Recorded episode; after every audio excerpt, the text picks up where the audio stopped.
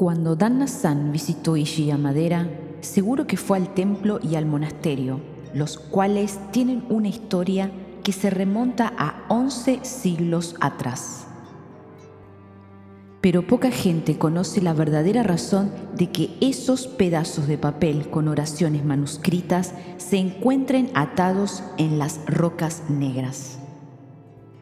La razón de atar esas oraciones en papel, Musubi no Kami, como se los conoce, tiene su origen en la bella historia, si el suicidio por amor puede considerarse algo bello. Hace muchos años, en la calle Baba de Otsu, entonces conocida como calle Shibaya, existía una casa de té llamada Kaguya, que acogía a las más bellas geishas. Entre ellas había una llamada Otagahana, cuyo encanto y belleza superaba todo lo imaginado. Aunque apenas contaba con 17 años, su corazón ya pertenecía a otro. Era por entero para su amado Denbei, lo mismo que él de él era para ella.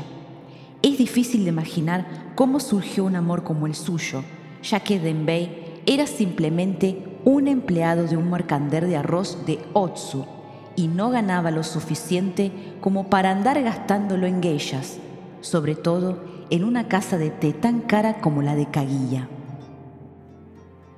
Y así, no porque temiera una posible infidelidad por parte de Otagahana, sino por los celos que sentía de quienes podían permitirse visitar la casa de té de Kaguya y disfrutar escuchándola cantar y danzar mientras consumían costosos manjares, la envidia y la pena prendieron el corazón de Denbei.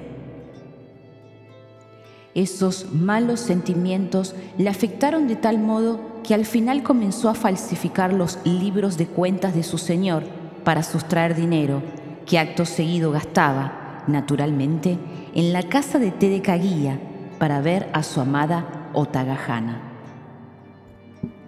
Pero esta situación no podía prolongarse mucho más y cuando Denbei le confesó a Otagahana cuál era la procedencia del dinero que empleaba para verla, ella se sorprendió grandemente.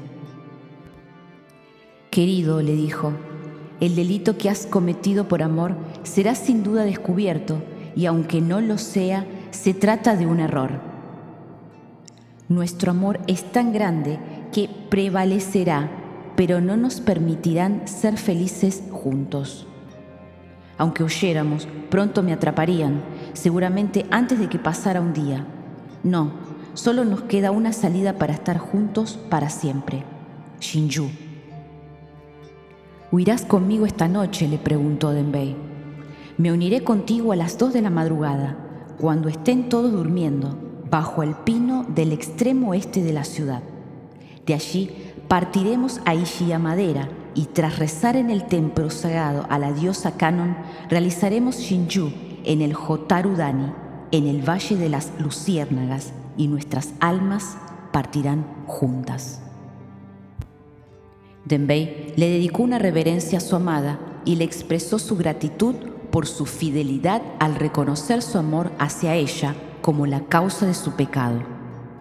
Luego le prometió que se encontraría con ella a la hora acordada bajo el pino que estaba próximo al lago y que la conduciría hasta Ishiyama, donde llevarían a cabo su acto final y morirían juntos.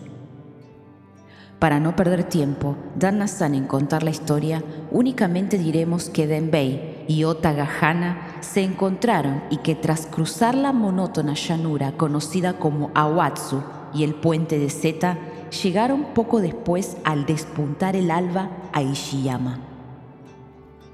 Allí, en una de las casas de té, permanecieron varias horas dichosas. Luego se dirigieron al templo a orar a Kanon. Tras esto, fueron hasta Jotarudani y después de abrazarse por última vez en esta tierra, escribieron cada uno una oración en un pedazo de papel uniéndolos luego en un trozo de cordel.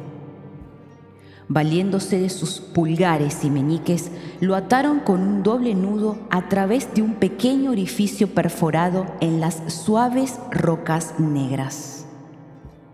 El éxito de esta operación lo interpretaron ambos como signo de que les iría bien en el más allá, tras su muerte y como respuesta a sus oraciones.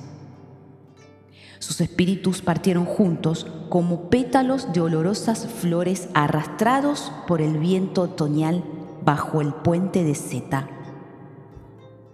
Ese Dan Nassan es el origen y la razón de que se aten esos pedazos de papel en las rocas negras y en otros lugares de Chilla Madera.